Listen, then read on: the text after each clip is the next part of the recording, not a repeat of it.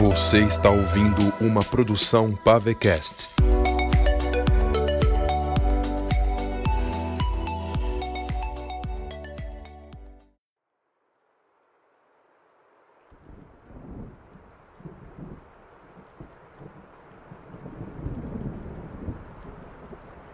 Dois anos antes. Santa Margaret, 1895. Bridges estava sentado em uma poltrona, vestido com um belo casaco de giz branco, camiseta social urbana preta, colete vermelho, calças e sapatos caros e um chapéu coco. Estava de noite do lado de fora, e uma chuva intensa caía, com pingos escorrendo pelo vidro da janela que Bridges fitava. O jovem Anthony Bridges estava com um belo bigode, o que o aparentava ser um homem decente, já que se encontrava em um dos locais mais civilizados do país. No chão, ao lado dos pés de Bridges, havia um homem morto, com a garganta aberta, esguichando sangue por sua recente morte. E o sangue daquele homem estava marcado nas mangas da jaqueta de Anthony. O rifle de longo alcance, inseparável de Bridges, estava apoiado ao lado dele contra a poltrona. A residência pertencia ao homem morto em seus pés, já que Anthony precisava de um lugar para ficar, no local exato, por onde o antigo ser passava quase todas as noites naquela rua. Bridges tentou ser simpático com o anfitrião, pedindo-lhe para que pudesse passar a noite em sua residência por conta de um trabalho importante. Mas o anfitrião o ameaçava e mandava sair de sua casa. E Bridges, por ordens de sua rainha celestial, o matou em nome dela, e ali permaneceu, até que anoitecesse e seu trabalho fosse concluído. De repente, na calada da noite do lado de fora, Bridge sentiu um cheiro peculiar, de doçura, perfume e sangue. Ele se levantou da poltrona e pôs o rifle em suas costas, pendurado pela bandoleira. Aproximou-se da janela e passou a manga contra o vidro, tirando o embaçado. Fitou o lado de fora e viu uma rua de postes de luzes, carruagens encostadas e outras belas residências e prédios com luzes refletidas. Bridges caminhou até a porta, pegou na maçaneta e a abriu. Deu um passo para frente e sentiu as gotas pingarem sob seu chapéu e ombros. Permaneceu parado, em frente à porta da residência, no primeiro degrau. O cheiro se intensificou, assim como a chuva. Bridges fechou os olhos sorrindo e disse: Olá, antigos membros dos nove.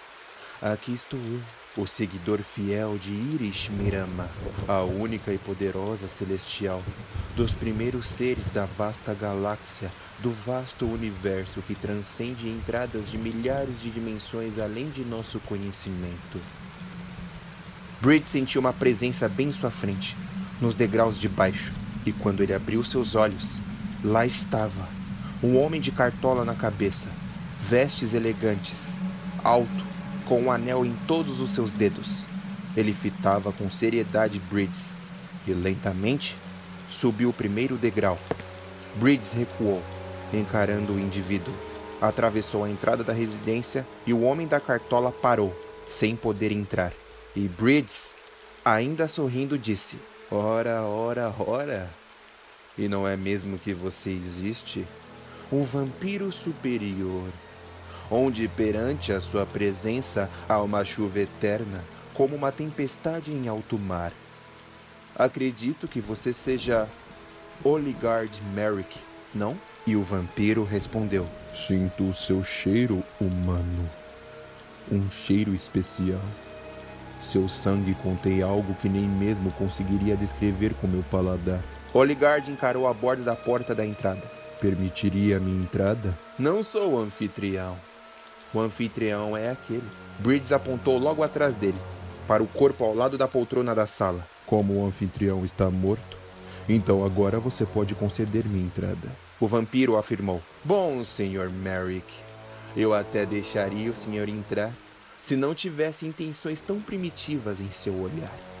Vejo no fundo de suas íris que pretende arrancar meu pescoço com seus dentes. Bridges fez uma brincadeira com sua expressão, mostrando seus dentes como um monstro. Minha rainha celestial falou que vocês não podem machucar os inocentes. Oh, isso é tão doce. Quem ordenou a vocês não tocarem os fracos e oprimidos? Seu Criador celestial? Vejo maldade em seu corpo.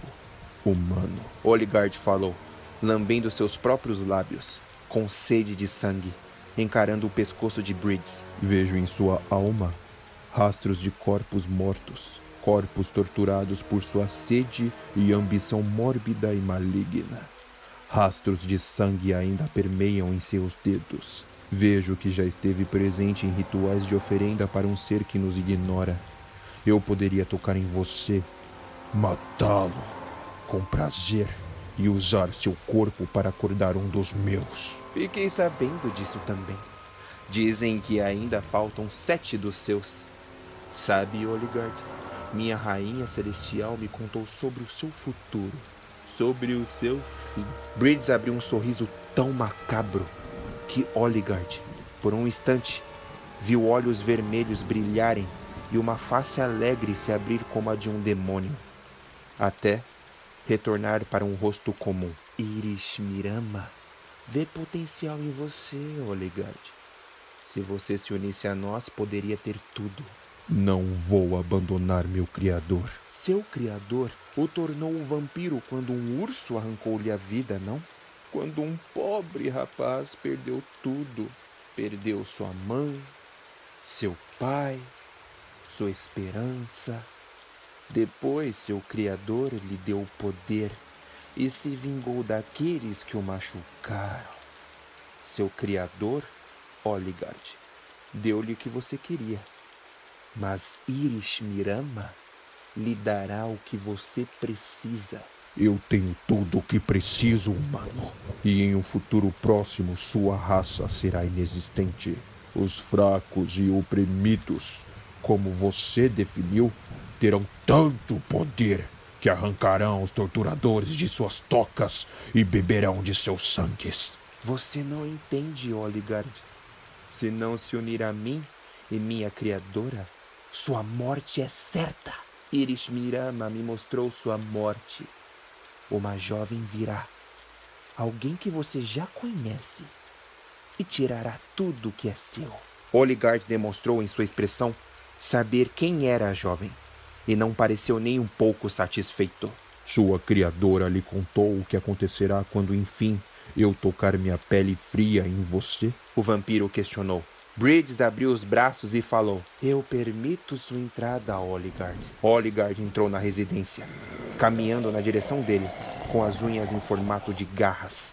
E quando se aproximou, erguendo o braço para acertar-lhe um golpe, Oligard parou e viu no pescoço de Bridges uma tatuagem com um desenho formado por um par de olhos e uma frase escrita Estamos de olho em você. Eu sei o que você é. Oligard falou, abaixando o braço, mas ainda em fúria. Você é o fruto daquela maldita de tentáculos. Tocar em mim, Oligard, gerará uma guerra entre nossos criadores. E isso não é sábio. Iris Mirama tem medo do meu criador. Medo? medo de Kylon? Não pronuncie o nome de meu criador celestial não somos dignos. Enquanto meu Criador molda seres como nós, vampiros superiores, capazes de causar o caos com nossos poderes, Iris Mirama se esconde no abismo do mar, em profundas dimensões, em uma redoma. Oh, Oligard, você é tão poderoso, é tão superior que seu futuro terá um fim.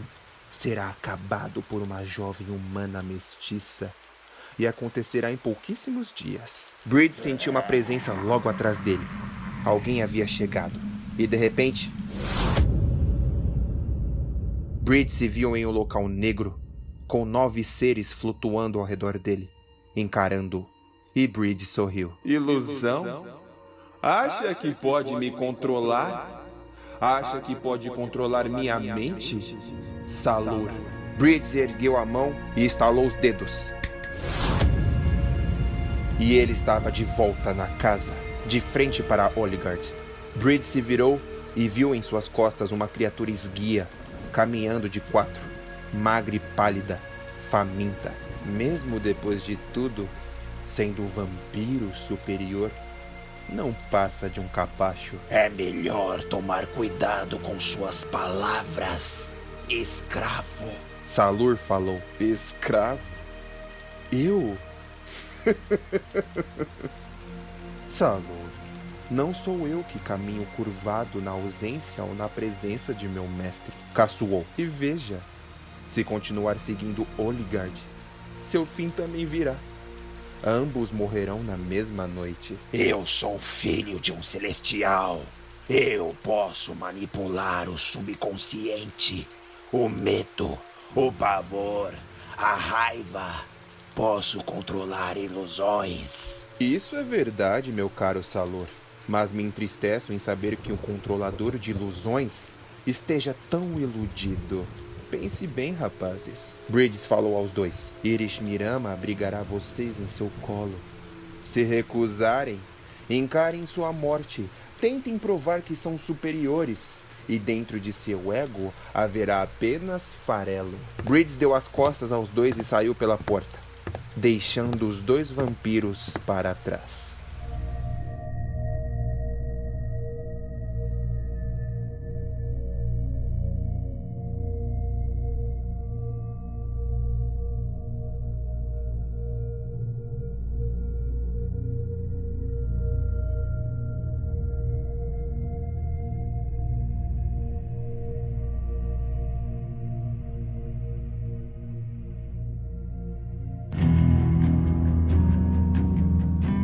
Criaturas das Sombras, Temporada 2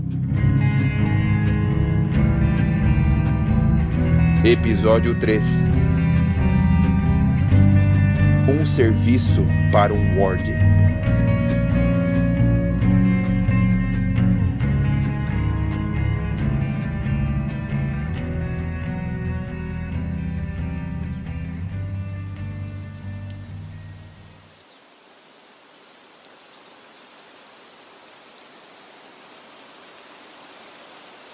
Jimmy levava Elliot nas costas em meio à floresta. Elliot não movia as pernas, o que o deixava apavorado. Eu ainda não consigo mover as pernas. Fique quieto. Elliot, precisamos sair daqui primeiro. Depois vejo o que faço. E de repente, Lobo da Neve retornou, cavalgando em seu cavalo e puxando Nad com a outra rédea. Finalmente você voltou. Jimmy disse, pondo Elliot em cima da cela. Obrigado. Agora temos que sair daqui. Há vazios nessa floresta. Esperar, falou o indígena descendo do cavalo. Ele se aproximou dos dois, com um tipo de pedra na mão. Encontrei. Isso. Ser. Ah. Ah, ah. Leborn não entendeu o que está dizendo. Lobo da Neve abriu a pedra no meio e do lado de dentro havia um óleo. Ele pegou na algema presa no braço de Jimmy e Elliot, puxou o pulso dos dois e esparramou o óleo. O que? O que está fazendo? Isso é oleoso. Lobo da Neve puxou o braço de Elliot com força e puxou o pulso dele. Com a ajuda do óleo escorregadio pela pele, se soltou da algema. Jimmy arregalou os olhos e se sentiu aliviado ao se livrar de Princet. Depois, puxou seu braço para fora da algema também e jogou as correntes para o lado. O indígena sorriu para ele. Feliz? Ajudar. Fez um ótimo trabalho. Elliot quase caiu da cela de Nad por falta do movimento das pernas. Calma. Te segurei. O que vou fazer, Leborn? Minhas pernas! Primeiro temos que sair daqui e depois verei o que posso fazer. Você me disse que consegue usar magia. Mas eu preciso das minhas coisas.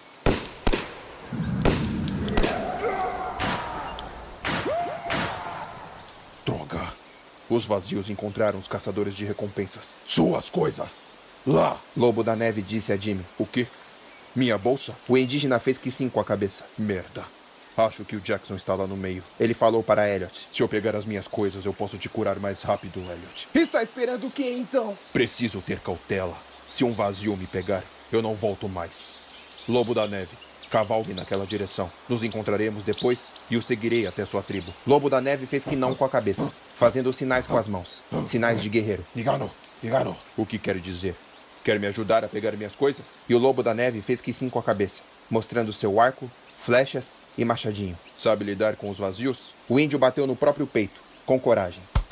Muito bem. Jimmy tirou Elliot de cima da cela para que ele não caísse e o colocou no chão, arrastando-o enquanto suas pernas ainda não se moviam. Preciso que fique aqui.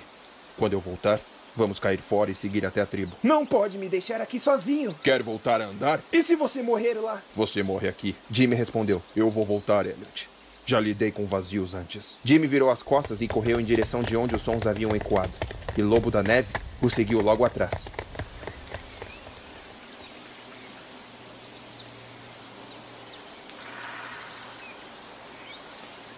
Jimmy e Lobo da Neve se esconderam no topo de uma árvore quando avistaram oito caçadores de recompensas caminhando perdidos, sem seus cavalos. Jimmy os reconheceu. Eram os mesmos sujeitos que haviam iniciado um combate contra os mexicanos quando havia acabado de escapar de Forel Jackson. E no meio deles estava o próprio Jackson, com uma bolsa do alforge da cela de Nadie, onde estavam as poções de Jimmy. Esse desgraçado não largou a minha bolsa. Jimmy sussurrou. Os oito sujeitos recuperavam o fôlego com as suas armas em mãos. Pareciam assustados. Estavam parados em meio à vegetação alta, o que era perigoso em locais com vazios, que se escondiam muito bem. Idiota! Eles que vão nos matar! Já chega de correr! Eu vou mirar meu rifle e atirar na cabeça de cada um deles! Você quer se matar, seu imbecil? Você viu o tamanho daquelas coisas? Tinham no mínimo dois metros. Não tinham face, apenas um corpo branco de forma macabra. Aquelas coisas mataram nossos colegas. Você viu como um deles deixou o Tony? Era como se a criatura entrasse na mente dele. O Tony virou uma ameixa murcha. Fiquem quietos! Gritou Jackson, pondo a bolsa de Leborn no chão, entre seus pés, para recuperar o ar. Precisamos ir embora. Aquelas coisas mataram nossos cavalos. Estamos sem sorte. Eu tenho certeza que quem invocou esses demônios foi o Leborn. Jimmy olhou para seu lado e Lobo da Neve havia desaparecido. Depois, viu que o indígena caminhava escondido em meio à vegetação, procurando um ponto alto para acertá-los com suas flechas. Seu idiota, o que, que você está fazendo? Jimmy falou para si mesmo. Leborn invocou? Do que você está falando? Aquelas coisas saíram da mata. Não tem como ser coisa do Leborn. São animais. De onde você tirou isso? Acha mesmo que John Rápido do Gatilho é um ser macabro capaz de invocar demônios? Eu tenho certeza. Falou Jackson. E de repente, três vazios surgiram, puxando três homens pela vegetação e desaparecendo. Jackson e os outros abriram fogo ao seu redor. Uma flecha do lobo da neve zuniu e atingiu a cabeça de um deles.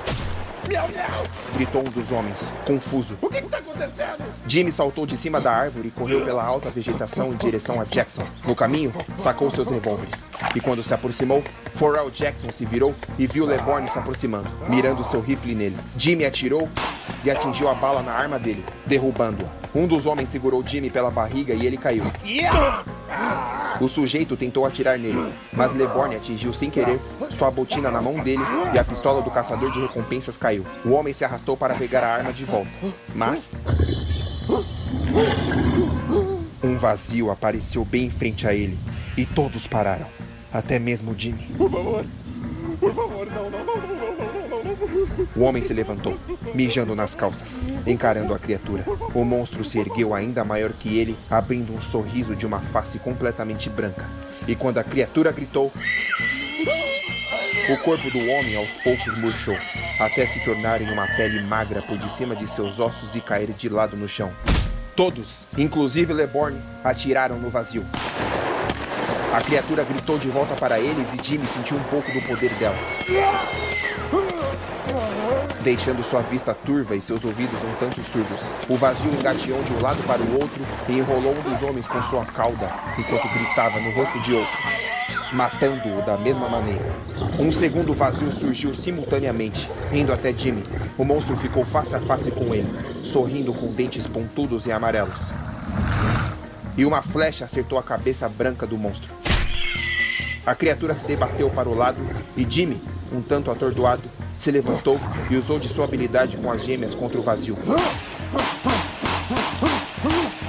As balas perfuraram a monstruosidade até ele desaparecer fugindo na mata. Jimmy se virou e viu a segunda criatura matando o sujeito enrolado em sua cauda. Leborn fechou um olho e mirou na cabeça da criatura.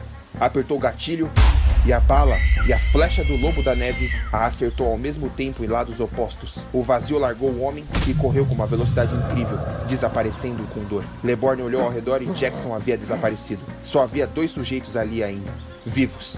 Jimmy olhou no chão e viu rastros. Saiam daqui! Leborn falou aos dois, que ainda se levantavam apavorados. Jimmy seguiu os rastros, tirando a vegetação da frente. Percebeu que ao seu redor, enquanto corria, via relances dos vazios seguindo ele. Depois, ouviu os tiros dos dois sujeitos sendo mortos. Durante sua corrida, Jimmy abriu o tambor das armas e as recarregou. Um vazio pulou na sua frente do alto. E antes que gritasse para murchar o corpo de Jimmy, Leborn o abraçou e se jogou no monstro. A criatura era forte e permaneceu de pé, mas Jimmy mirou o cano de sua arma abaixo do queixo do monstro e atirou. A bala atravessou até abrir um buraco, esguichando sangue negro. Leborn sentiu seu corpo se prender quando uma cauda o segurou na retaguarda e tirou seus pés do chão, apertando suas costelas. Jimmy apertou os gatilhos, mas os canos estavam apontados para baixo, já que seus braços estavam presos.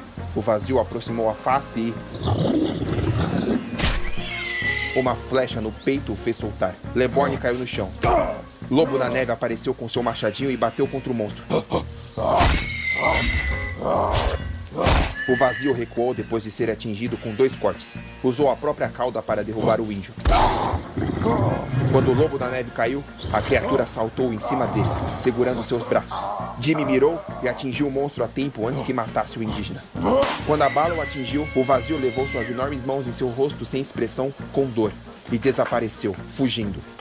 Lobo da Neve olhou para Jimmy e jogou seu machadinho nele. Leborn se assustou, mas o machado atingiu outro vazio nas costas dele, que se aproximava na surdina. O monstro se debateu e chicoteou o rosto de Leborn com sua cauda. Jimmy rodou no ar e foi de rosto no chão, mas no mesmo segundo se levantou e abriu fogo.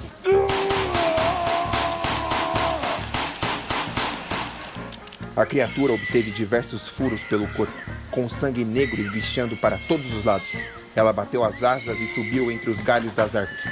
Jimmy fitou os rastros no chão e continuou em busca de Jackson. Lobo da Neve ia logo atrás. Jackson! Gritou Jimmy. Apareça, seu covarde! E no mesmo momento, uma mão surgiu por detrás de um tronco, subitamente, batendo no nariz de Leborn com uma coronha.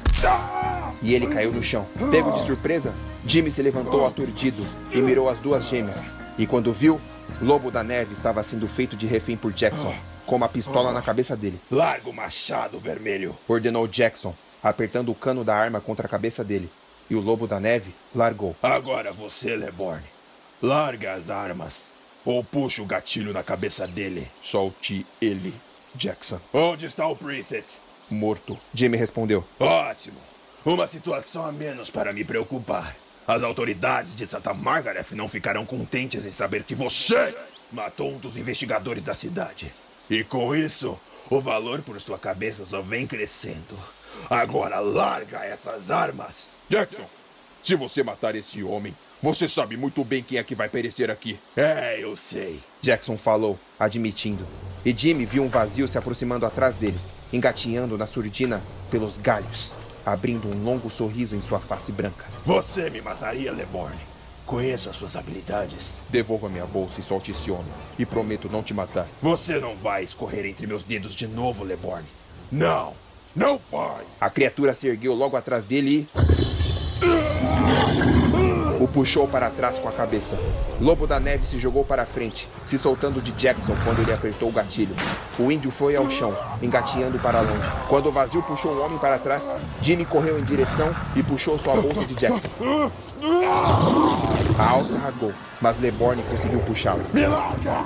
Me larga! Jackson atingiu uma bala no rosto da criatura, mas continuou sendo puxado. Depois, sacou sua faca e atingiu vários cortes no monstro, tirando sangue do vazio. Jimmy ajudou o lobo da neve a se levantar e virou de costas, correndo, deixando Jackson sozinho com a criatura.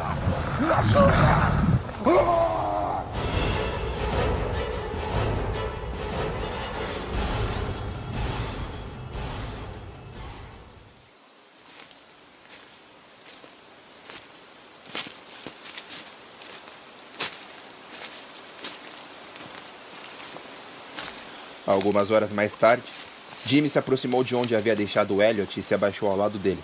Elliot suava intensamente, com o cabelo empapado e a camiseta molhada, tentando com toda a sua força mover as suas pernas. Elliot, pare!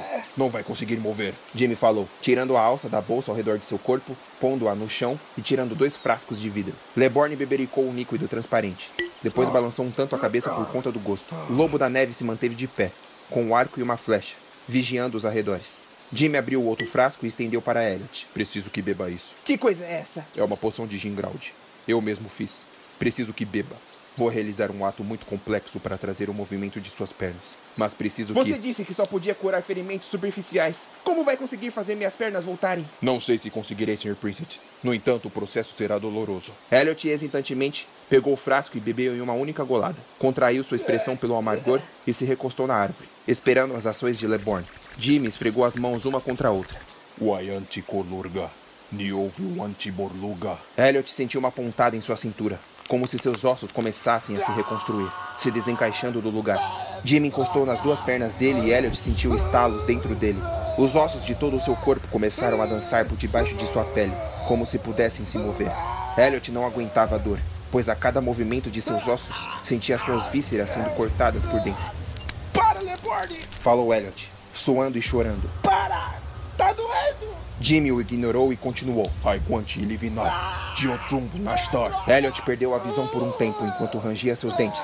O local ao redor, na floresta, se enegreceu e o lobo da neve ficou preocupado. Leborn! Tá doendo! Elliot começou a perder a consciência por conta da dor. Fraturas lhe vieram internamente e hemorragias surgiam. E quando ele perdeu a consciência, nas laterais de seus olhos, ouvidos, nariz e boca, escorreram linhas de sangue. Jimmy ficou preocupado, mas não parou. Ivinirri, alastrar, ornan. Dessa vez, Jimmy sentiu suas veias saltarem no rosto, braços e pescoço. Seus cabelos se eriçaram e seus olhos ficaram negros como o breu do abismo. Elliot continuava a sangrar. E agora, apenas os ossos de suas pernas se estralavam, movendo-se por debaixo da pele. Enriges corrum, navalis bornum. E lentamente, ao redor, tudo voltou ao normal. O corpo de Jimmy voltou ao comum. E o corpo de Elliot se aquietou. O sangue que havia escorrido pela sua face retornou para dentro sozinho. Jimmy abaixou a cabeça quando tudo parou, com seu coração forte como um soco, palpitando em seu peito. Seus olhos negros ficaram agora completamente brancos como a neve, por conta da toxicidade da poção e da magia unida. Leborn apertou seus dedos nas pernas de Elliot e sentiu a musculatura dele mais rígida. As pernas dele estão com os reflexos notáveis. Jimmy se virou para o lobo da neve e o indígena se assustou. O índio apontou para os seus próprios olhos, mas indicando como se fosse a de Jimmy. E Jimmy falou: Não se preocupe. Meus olhos estão assim por conta dos efeitos mágicos. Está tudo bem. Meu sangue está contaminado e meus anticorpos estão lutando para manter meu corpo estável. Isso vai passar em alguns minutos. Agora vamos. Jimmy pegou Elliot inconsciente no chão e o ergueu nos ombros. Vamos embora antes que mais vazios apareçam. E pôs o corpo do detetive na garupa da cela.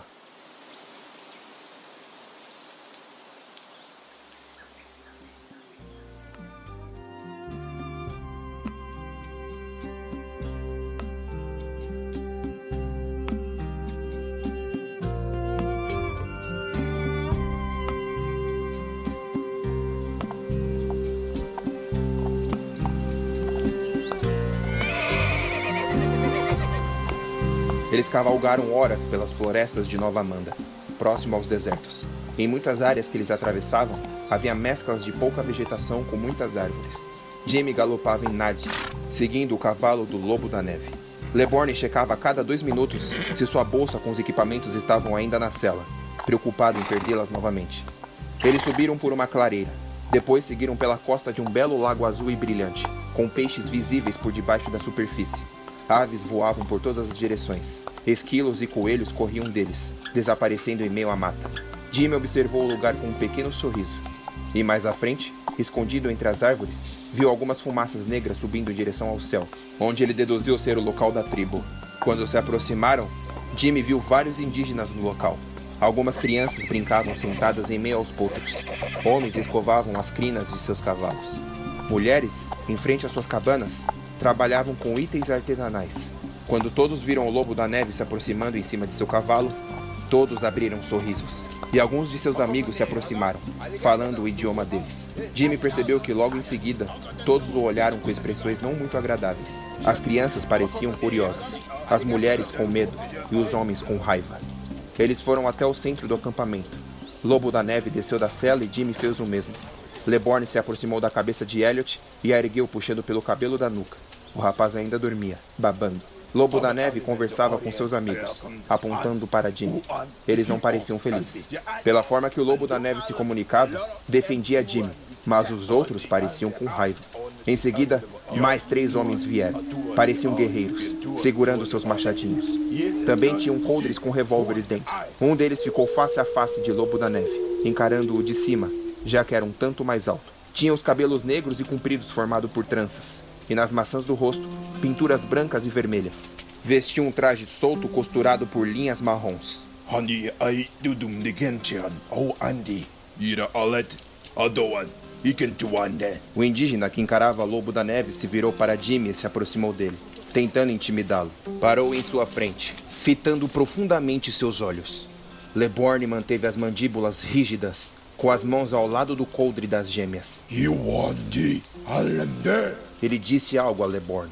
Jimmy não compreendeu e permaneceu quieto. O homem deu mais dois passos para a frente, obrigando Jimmy a recuar mas Leborne apenas recuou em respeito a Lobo da Neve, já que queria muito resolver com suas próprias mãos. Homem branco, não, bem-vindo, ele falou. Jimmy continuou calado. Os dois amigos do sujeito se aproximaram, logo atrás dele, todos de olho em Leborne, e o indígena empurrou Jimmy pelo ombro. Jimmy sacou seu revólver com precisão e apontou abaixo do queixo dele, obrigando-o a permanecer imóvel. O restante da tribo sacou seus arcos e flechas e apontaram em Jimmy, exceto por Lobo da Neve, que sacou sua machadinha, ameaçando a lutar contra os amigos do sujeito. Ele Jimmy ouviu, e o indígena com traços mais velhos se aproximou, apaziguando o ambiente. Ele puxou o sujeito em frente a Leborn com calma e disse algo a ele. E todos se acalmaram. Jimmy guardou sua arma quando o velho homem o fitou amigavelmente. Aquele parecia o líder, cabelos negros com alguns fios grisalhos, penas nas orelhas e pinturas pela face e pescoço. Olá, Wardy, ele disse, estendendo sua mão para cumprimentá-lo. Eu sou o Dakota, líder da tribo Tignoro. Você pode me chamar de Amizade. Jimmy apertou a mão dele hesitantemente. Jimmy Leborn. O Dakota se virou para o Lobo da Neve e o jovem rapaz se aproximou dele. Ótimo trabalho. Lobo da Neve fez uma reverência ao seu líder.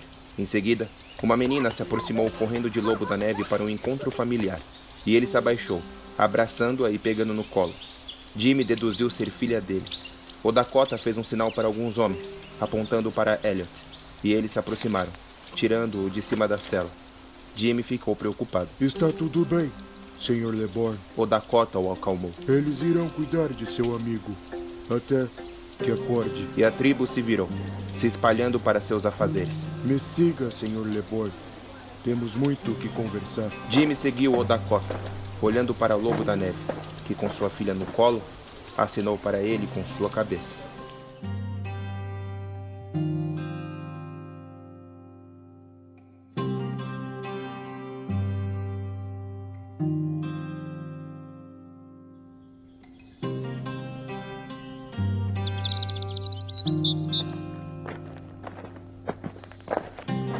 Jimmy seguiu o líder da tribo até uma área isolada da tribo, próximo a um penhasco, onde dali de cima podia ver todo o deserto de Nova Amanda, até uma pequena cidade agricultora a quilômetros de distância, como fala minha língua com tanta clareza. Jimmy questionou a Odakota.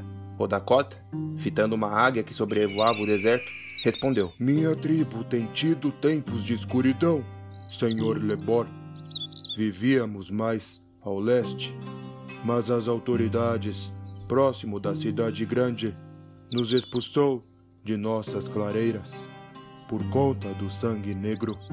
O petróleo? Sim, o sangue negro se tornou uma maldição para meu povo. Tentamos defender nossas terras, mas o homem branco nos tirou de lá. Agora viemos parar mais a oeste. Meu povo tem sofrido, pois o homem branco nos persegue sem piedade.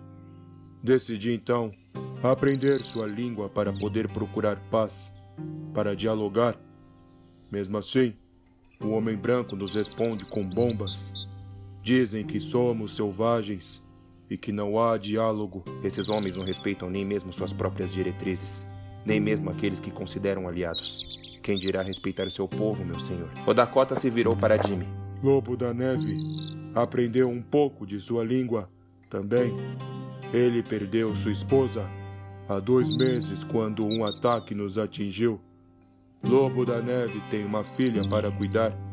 E mesmo assim, se voluntariou para procurar você. Ele é um bom homem. Um homem que se preocupa com a tribo. Perdi três filhos, Senhor Leborn, mas considero o Lobo da Neve como meu caçula. Sei que ele poderá liderar um dia. Por que enviaram ele até mim? Não bastava apenas sofrermos com a punição do sangue negro. Agora estamos perdendo muitos por um ser maligno na região, Senhor Leborn. Jimmy ficou intrigado, se sentando em uma pedra com os dedos cruzados. Que tipo de ser? Não sei dizer-lhe, mas é poderoso. Caminha como uma sombra, capaz de desaparecer e surgir em um local diferente em um piscar de olhos. Alguém já viu esse ser com os próprios olhos? Alguém que sobreviveu ao ataque? Um guerreiro de minha tribo nos contou como ele era antes de sua morte, após ser atacado pelo ser. Disse que a coisa tinha chifres, desaparecia como uma fumaça e não parecia tão grande. Ainda assim assustador. O ser brincou com ele antes de assassiná-lo. Hum. E você e sua tribo querem que eu dê cabo dessa coisa? Em nossa tribo, há uma pessoa capaz de ter visões, Senhor Leborn. Não sabemos se são visões do futuro, ou do passado, ou do presente, mas ela nos disse para chamá-lo e que seu pagamento para o serviço seria uma visão. E por que eu iria querer uma visão como um pagamento? Ela disse para mencionar o nome e você entenderia. Ela disse Etno Gidan. Jimmy voltou a ficar de pé, caminhando para mais próximo do penhasco. O que Etno Gidan quer comigo? Nada. Jimmy se virou para ele surpreso. Mas você quer algo com ele, não é? Achei que a criatura soubesse de mim. Os celestiais jamais saberiam. Nos desprezam. O Dakota estreitou os olhos para Jimmy. Mas a velha da visão disse que você procura por este ser há muito tempo. Jimmy hesitou em falar, mas respondeu: Sim, eu procuro. Ajude minha tribo com esse ser maligno, Senhor Leborn. Expulse o ser e salve meu povo. E poderá estar diante da criatura e procurar o que tanto deseja. Como posso confiar em você? Eu não tenho mais nada, Senhor Leborn. Eu e meu povo perdemos tudo. Não há motivo algum para lhe prejudicar. Ou sei que perderei tudo o que me resta. Jimmy esfregou os olhos com as pontas dos dedos. Ah, Muito bem, farei o que me pede.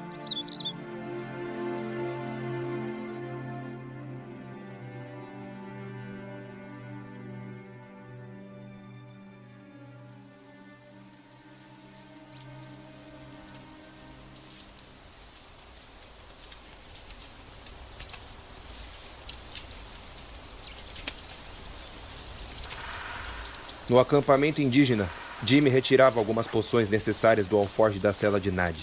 A égua estava com as rédeas amarradas em um poste ao lado de um concho d'água e de ração. Leborn pegou alguns frascos e os colocou nos bolsos. Limpou suas armas com óleo e caminhou até uma tenda aberta, onde estava Elliot, ainda dormindo profundamente. Ao lado de Elliot havia uma bela índia, pressionando algumas ervas medicinais contra as pernas dele. Ela tinha um rosto longilíneo, cabelos pretos e brilhantes, e mãos leves e delicadas a cada movimento. Jimmy tirou o chapéu em respeito a ela. Timidamente, ela acenou com a cabeça e continuou cuidando de Princet. Lobo da Neve me contou sobre o que fez. Jimmy se virou e o Dakota estava ao lado do Lobo da Neve. Curou o rapaz. Lobo da Neve estava com sua filha no colo, enquanto ela segurava um brinquedo, um cavalinho de madeira. Hum. Fiz o que qualquer outro faria. Não. Lobo da Neve respondeu. Ajudar. Raro. Ele disse que o que você fez é raro em um mundo tão cruel. Jimmy ajeitou seu chapéu e se virou de costas. Disse que o último ataque foi naquela direção. Leborn questionou, apontando para noroeste. Sim. Um dos nossos homens seguiu os rastros de um veado naquelas direções enquanto caçava. Quando o ser surgiu e o atacou, atravesse a clareira e depois chegará no local. Ótimo. Cuidem de minha égua. Voltarei logo. E Jimmy caminhou. Quando Leborn se afastou, o Dakota se virou para Lobo da Neve e disse: Puma. E Lobo da Neve acenou com a cabeça. You can run on for a long time, run on for a long time, run on for a long time. Sooner or later, gotta cut you down. Sooner Our Lady gotta cut you down. Com o sol ainda no céu, iluminando aquela tarde ensolarada em meio às florestas, Jimmy seguiu o caminho em direção à clareira. Enquanto andava, bebericou uma de suas poções. Sentiu todos os seus sentidos se apurarem. Enxergava além do alcance de sua visão. Sentia todos os odores possíveis. Ouvia até mesmo os passos dos insetos sob as folhas. Atravessou a clareira e chegou a uma área de terreno irregular, com centenas de árvores de troncos finos. Jimmy se guiou por um cheiro diferente, de sangue e podridão. Caminhou até um veado morto, com a barriga aberta e costelas expostas. Havia uma flecha cravada no pescoço. Leborn se abaixou e analisou o animal morto. Um animal fêmea, de 95 quilos. Jovem. De acordo com os cortes e a abertura da caixa torácica, outros animais se alimentaram do cadáver. A carne apodreceu, servindo apenas de alimento para larvas e corvos. Com seus olhos completamente brancos, Jimmy seguiu um rastro de sangue pelo chão que se distanciava do animal. Hum, sangue humano. Provavelmente do indivíduo atacado. Pelos rastros espalhados, houve um combate. Mas o indígena estava em desvantagem, já que o ser podia se teletransportar e confundi-lo. Leborn se levantou e continuou seguindo o rastro. O indígena atingiu a flecha no pescoço do animal a partir daqui. Foi quando caminhou naquela direção que foi atacado. Mas não há rastros no chão do ser, o que significa que a criatura o surpreendeu de cima, provavelmente escalando entre o topo das árvores. Ele olhou para cima e, com sua visão apurada, viu pequenas marcas nos troncos. Hum, marca de garras de esquilos, tâmias, corvos e. Ah, ali está marcas mais densas com oleosidade. Estranho. Uma marca assim seria feita por um humano, já que há uma pequena camada de gordura e suor. Jimmy seguiu as árvores ao lado. O ser saltou de galho em galho, provavelmente quando encontrou a vítima. Deu mais alguns passos com a cabeça para cima, seguindo por onde o ser havia passado até encontrar passos no chão. Foi aqui que ele iniciou sua escalada. Jimmy se abaixou, olhando as pegadas. Graças a pouco acesso do vento dessa área, os rastros ainda estão visíveis. Hum, vamos ver. Pés pequenos, tamanho 32. Mas pelo formato das laterais não são pés femininos. Hum. Galhos retorcidos por aqui. Ele atravessou essa área, mas apenas os galhos mais próximos ao chão estão quebrados. Mais acima se encontram intactos. Jimmy então chegou a uma conclusão. Um duende. Pés pequenos e altura baixa. Um duende com habilidades arcanas. Leborn inflou suas narinas, levando sua mão no coldre e pelo forte cheiro de essência de canela. Ele ainda está aqui. Jimmy sacou os revólveres e apontou para cima. E lá estava o duende, sentado em um galho, com um cachimbo, balançando seus pés pequenos. Como vai, caçador de monstros? Melhor agora que encontrei meu alvo. Ora, cuidado com essa língua afiada. Não é só porque é um ward que não possa atravessar suas vísceras com uma bela dentada. Hum, isso se você alcançar. Ainda é todo cheio de humor. O duende se levantou, permanecendo de pé em cima dos galhos. Vou ser bonzinho com você, como nos livrinhos infantis. Vai embora e nada lhe ocorrerá, caçador de monstros. Tão assim na cara? Perguntou Jimmy. Nem mesmo uma desculpa esfarrapada para que eu não tenha que te matar? Vamos deixar de lado qualquer discurso. Sua presença me incomoda aqui. Vai embora e estaremos quites. Você tem atormentado os indígenas locais. Não posso permitir que continue com essa chacina. Os vermelhos se contrataram. Estava demorando mesmo. Vamos fazer o seguinte: O duende desapareceu, se tornando uma fumaça negra. E de repente ele estava no chão, a alguns metros à frente de Leborn. mande os indígenas embora e não haverá mais mortes. A forma como você fala, deduzo que os militares te contrataram para expulsar os indígenas por conta do petróleo. Bem, digamos que o serviço foi terceirizado. Um sujeito que nem você me contratou. Os militares foram até ele em busca de soluções e esse sujeito me contratou. Jimmy estreitou os olhos. Wade contratou você? Bingo! Os militares já expulsaram os indígenas de onde queriam e ainda assim querem matá-los? Ora, meu amigo Warney, você acha que é simples assim? Os indígenas ainda lutam por aquelas terras, atrapalhando o andamento da extração do petróleo. Esses selvagens deveriam esconder suas cabeças em uma vala e ali permanecer enquanto a sociedade trabalha em busca de um futuro civilizado. Jimmy tirou do bolso uma poção azul e bebeu. Depois de beber, fitou o duende e disse: Engraçado. Sua hipocrisia transborda, sabia? O duende ergueu uma sobrancelha com o que Jimmy lhe dissera. Diga-me, senhor duende, você caminha em meio à civilização, acompanhando toda essa evolução para o futuro? Ou se esconde nas sombras como um rato, já que a sociedade civilizada não aceita um homem pequenino como você sem que haja palavras de zombaria. Cuidado, caçador de monstro! O duende apontou seu dedo pequeno para Leborn. Não ouse! Fala dos indígenas com tal preconceito, os assassinam com tal naturalidade. Mas até você tem medo do que pensariam de sua pessoa caso se revelasse. Você, meu caro duende, está do lado errado.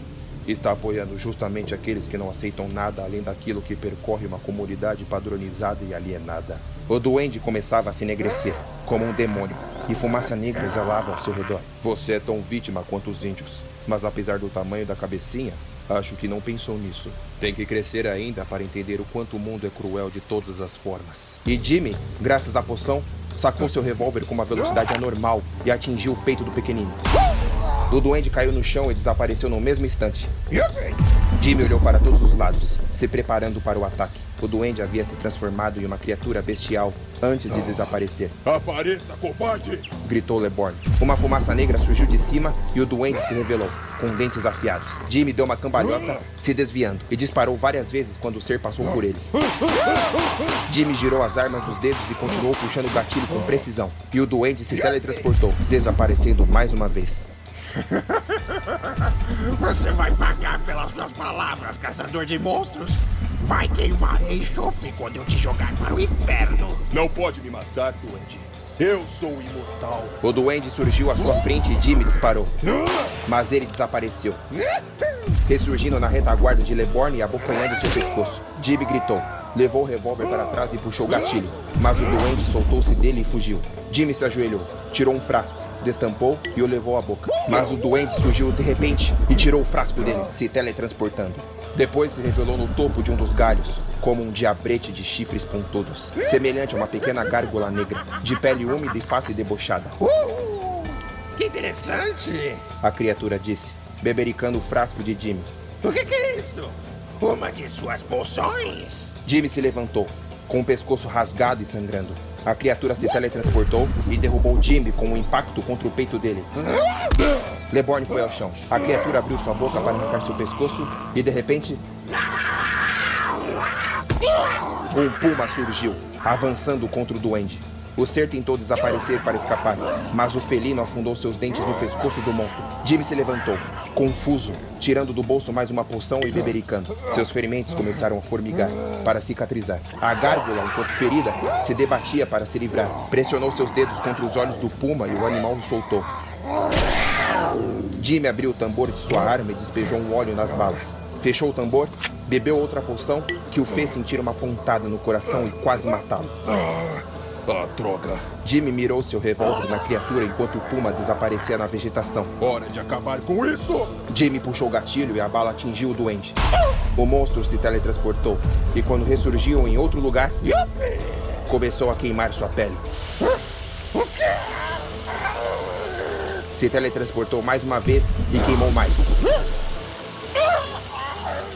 Ah, o que é isso? O duende gritou. Quanto mais você se teletransportar, mais irá queimar, seu maldito.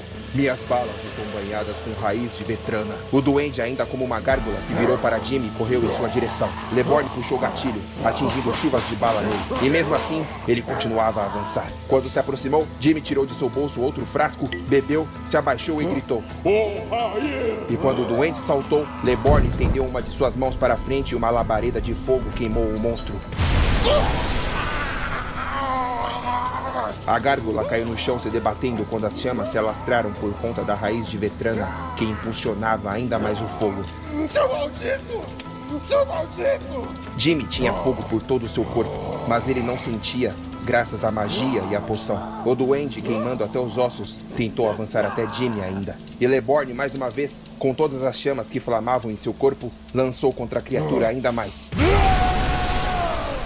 E o duende se tornou apenas esqueletos negros. Jimmy se ajoelhou.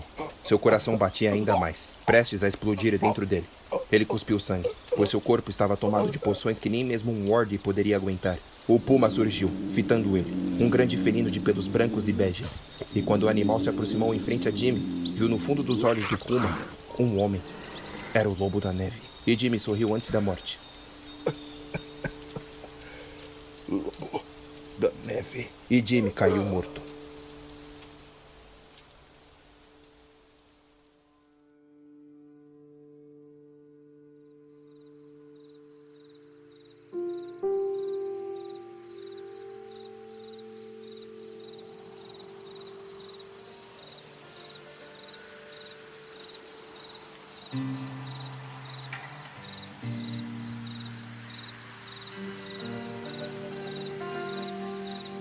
Leborn abriu os olhos e se levantou de imediato.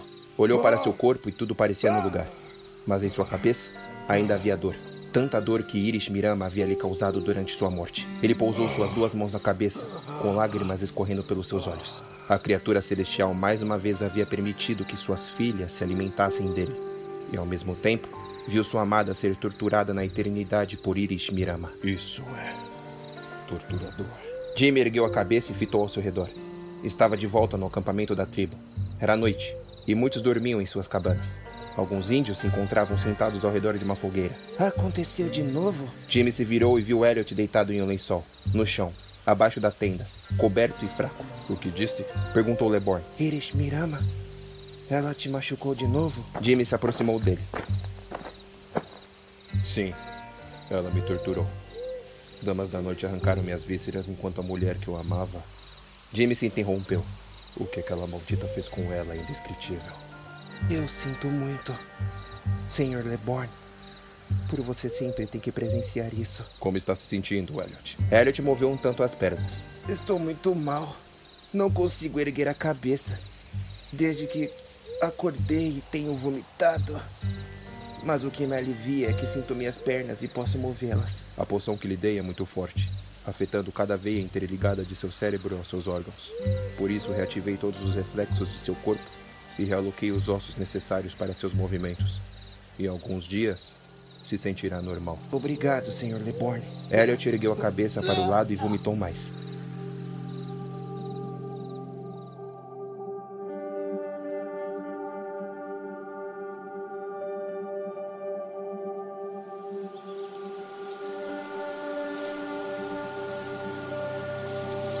Na manhã seguinte, Jimmy tomava uma sopa e uma tigela, ainda sentindo os efeitos das poções do dia anterior. Enquanto isso, Lobo da Neve se aproximou dele, com um aceno de cabeça. Guerreiro, Ele disse a Jimmy: lutarmos. Juntos. Vencer. Como um sujeito como você, chamado Lobo da Neve, se transforma em um grande felino da América do Norte. Isso é meio contraditório. Jimmy sorriu, mas o Lobo da Neve não entendeu. Ah, obrigado. Então o indígena sorriu. O Dakota se aproximou deles e Jimmy se levantou, pondo a tigela ao lado. Lobo da Neve é um rabum capaz de se transformar em um grande felino, diferente do pai dele, que se transformava em uma tartaruga. O Dakota sorriu. Infelizmente, um rabum não tem o poder da escolha. Mas Lobo da Neve teve o privilégio de ser escolhido para se tornar em um grande animal guerreiro. Lobo da Neve fez uma reverência e seguiu para sua tenda, atrás de sua filha. O trabalho está feito. Jimmy falou ao líder da tribo. Não haverá mais mortes para seu povo. Por agora, o Dakota. Por favor, chame-me de amizade. É o significado de meu nome para a sua língua. Agora eu quero o que você me prometeu. É um homem objetivo, Sr. Leborn. Sou apressado, apenas isso. Siga-me. Atravessou o acampamento logo atrás de Odakota. Leborn percebeu que apesar de seu serviço contra o duende, todos ainda o encaravam com certa raiva. Jimmy entendia o motivo, já que infelizmente o homem branco havia tirado cada pedaço de terra daquelas pobres almas. Lobo da Neve me disse que era um homem pequenino, mas demoníaco. Eu os chamo de duendes arcanos. Jimmy falou, impaciente. Podem parecer inofensivos, mas são seres maliciosos e violentos. Como um homem tão pequeno pode ser tão problemático? O preconceito os tornou o que são. Duendes não são aceitos na sociedade. No princípio, eles fizeram um pacto com o ser das sombras, para que pudessem ter poderes e se tornarem perigosos e respeitados. Mas isso apenas piorou suas imagens. E por que aquele homenzinho matou muitos de meu povo, Sr. Leborn? Os homens que expulsaram vocês de suas terras contrataram um sujeito perigoso, que possui conhecimentos além do comum. E esse sujeito trouxe aquele duende até aqui. E enfim, eles chegaram em frente a uma tenda completamente fechada, onde no topo uma fumaça branca exalava, flutuando em direção ao céu. Como o homem conseguiu moldar o próprio ódio e se destruir, Sr. Leborn? Hum, eu me pergunto isso quase sempre. Bem, aqui nesta cabana está a velha de quem comentei. Seja cauteloso. E antes que me pergunte, sim, ela entenderá sua língua. Cuidado com as palavras, Sr. Leborn. Pelo seu próprio bem. E o Dakota saiu de seu caminho. Jimmy o fitou uma última vez. Depois se agachou um tanto para entrar na tenda.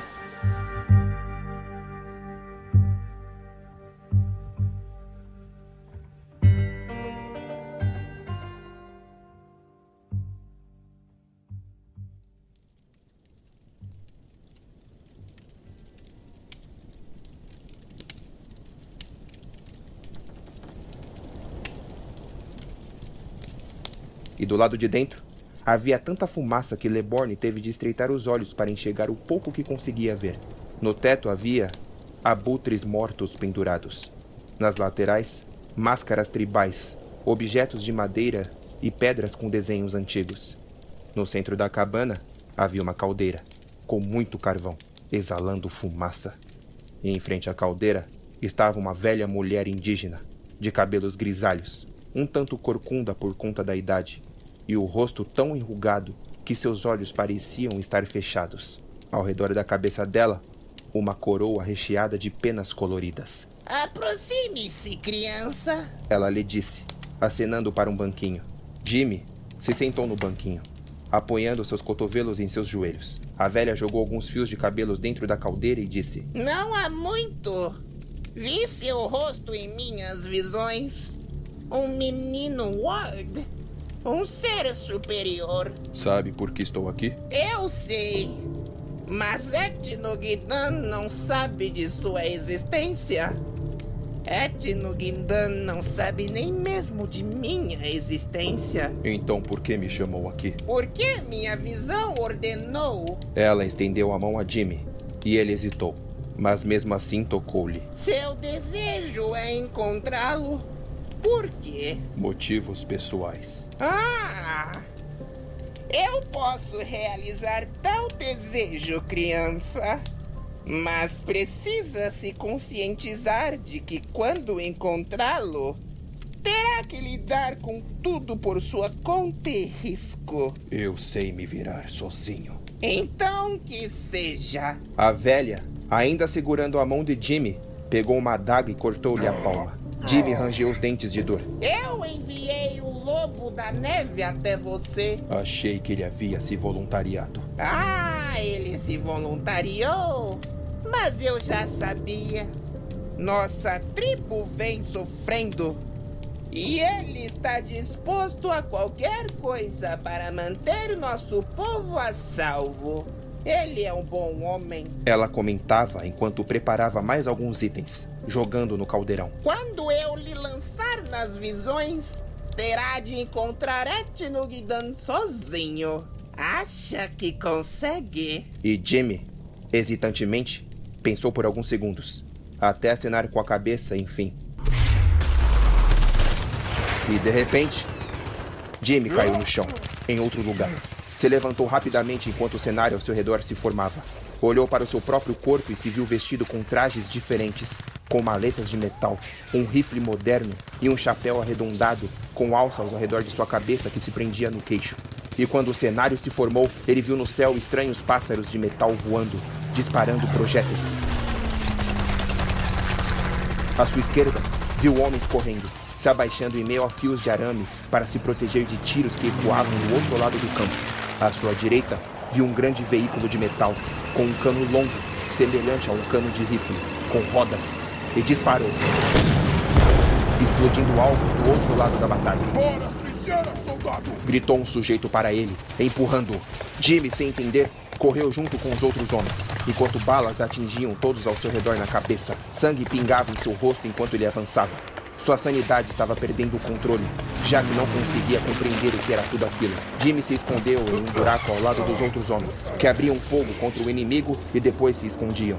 Pelo som das armas, tudo parecia moderno e rápido. General, esses malditos nazistas vão flanquear nossa posição se não avançarmos até a primeira linha ofensiva. Precisamos quebrar o avanço deles e queimar com os lança-chamas as primeiras bases inimigas. Jimmy não entendia nada. Um pássaro de metal deu um rasante bem em cima deles, disparando um grande projétil que explodiu nas linhas à frente. Não parem!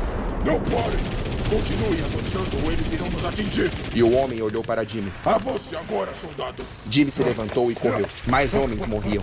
Um objeto arredondado caiu no pé de um dos soldados enquanto corria e.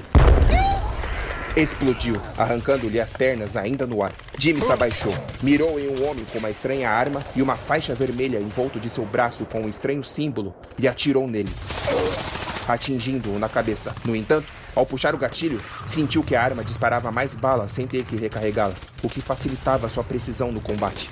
Jimmy, enfim, fitou seu armamento em mãos e não se parecia com nenhuma arma já vista por ele. Esse é o futuro que lhe aguarda. Uma voz reverberou dentro de sua cabeça. Esse é o futuro de uma civilização moderna. Jimmy continuou correndo. Era um caos completo em meio a lamas, sangue, corpos e carnes espalhadas, arames e umidade. Leborn continuou até ver um estranho ser vestido com uma máscara e uma mochila em forma oval nas costas. Quando apertava o gatilho, labareda de fogo queimava o que supostamente eram seus aliados, já que não compreendia o que acontecia.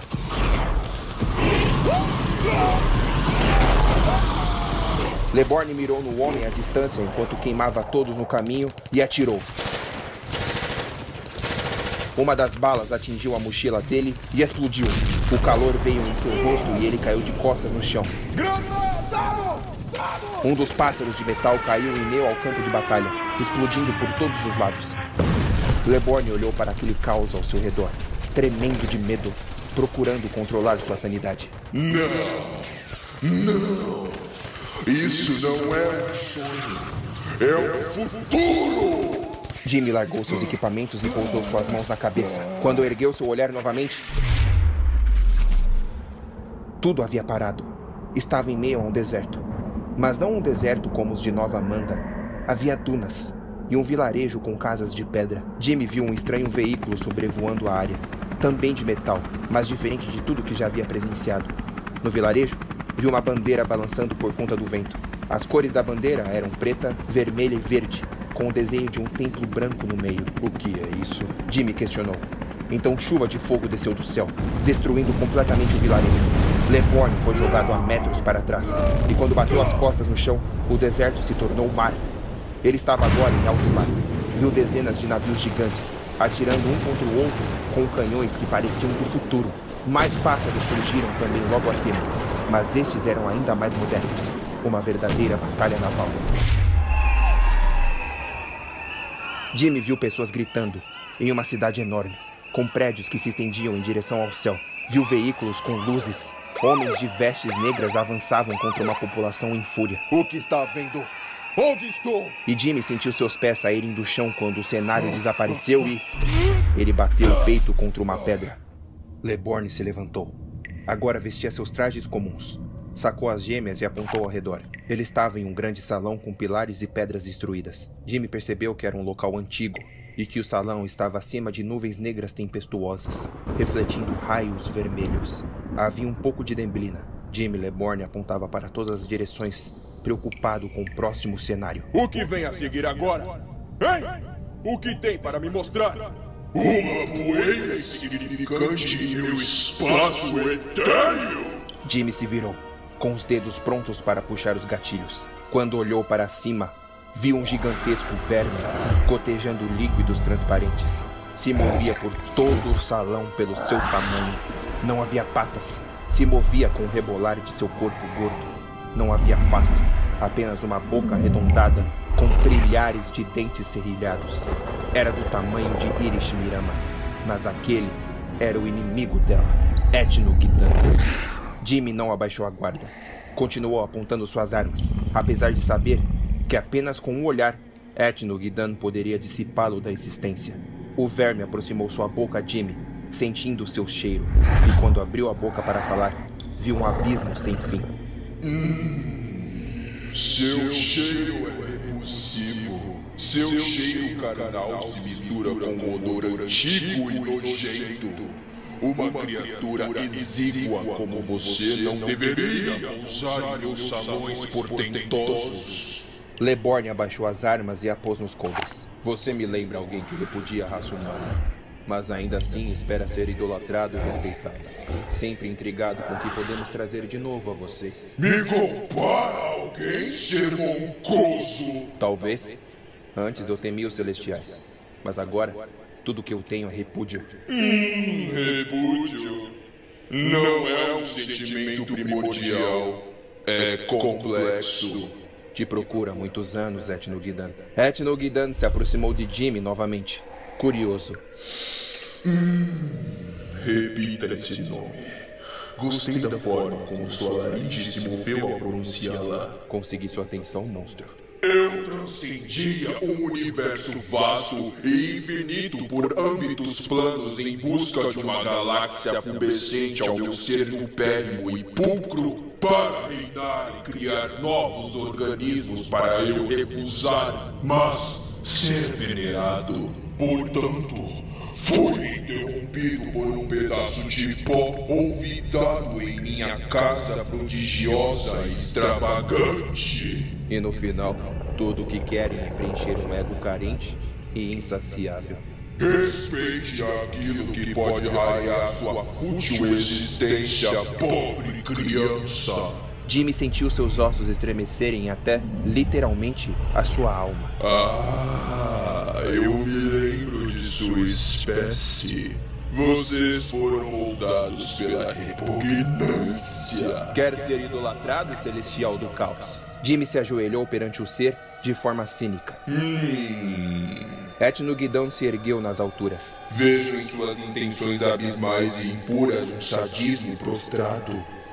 Mas eu gostei. Vim aqui, até sua presença, para lhe oferecer minha alma em troca de um desejo. Etno Guidon não demonstrou nenhuma expressão corporal. Permaneceu em silêncio, aguardando. Jimmy sabia que não poderia lhe dizer que seu desejo fosse a mortalidade, ou entregaria o jogo de que sua alma imortal pertencia a outrem.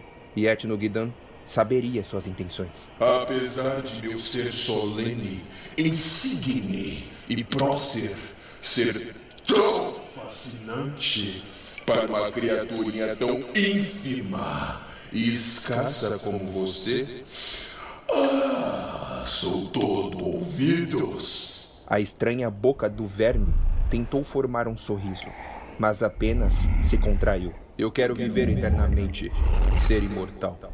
Quando a morte vier a mim tragicamente, quero poder reabrir os olhos e seguir meus passos. Hum, seres como você são tão podres que havia me esquecido quão pouco tempo vivem. Em troca, terei sua alma vendida para usá-la quando eu bem entender. Apesar de minha alma ser de nenhuma serventia a você, ela será sua. Interessante. Dou-lhe Dou-lhe duas. Dou-lhe três. Jimmy permaneceu calado. Vendida! Sua imortalidade agora está entranhada em sua matéria ordinária. Se morrer, me emaranharei em sua carne deliciosa. E sua tortura não será adorável para você. No fim, tudo que vale são os prazeres pessoais, como torturar os seres inferiores? Cheio idolatrado é magistral, escória.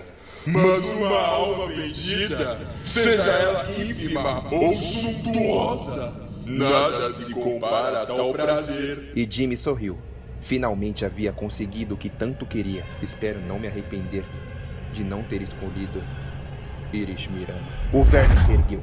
Parecia furioso. Não diga esse nome imundo e sebento em minha presença! O bafo da criatura exalou por todo o salão. E Jimmy sentiu seu corpo flutuar. Depois, foi jogado em uma distância sem fim.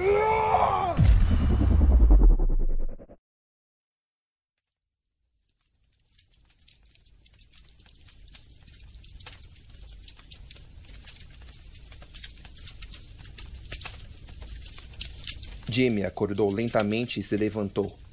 Ainda estava na cabana da velha da visão. Ela parecia aturdida com o que Jimmy havia acabado de fazer. Leborn se levantou. Leborn, sem dizer nada, saiu da cabana. Do lado de fora, todos os indígenas o encaravam, de olhos arregalados. O que houve lá dentro? Questionou o Dakota. Lobo da Neve mantinha sua filhinha logo atrás dele. protegendo-a. Todos pareciam assustados. Jimmy caminhou em frente e todos eles abriram passagem. Deborn deu passos até a tenda de onde estava deitado Elliot. Jimmy! Elliot o chamou enquanto ele se aproximava. O que eram aqueles sons? E Jimmy respondeu: Se eu não voltar, queime o meu corpo. O quê? Jimmy sacou seu revólver, apontou na própria cabeça e atirou. Leborn! Run on for a long time. Sooner or later, gotta cut you down. Sooner or later, gotta cut you down. Go tell that long-tongued liar. Go and tell that midnight rider. Tell the rambler, the gambler, the backbiter. Tell him that God's gonna cut you down. Tell him that God's gonna cut you down. Tell him that God's gonna cut you down.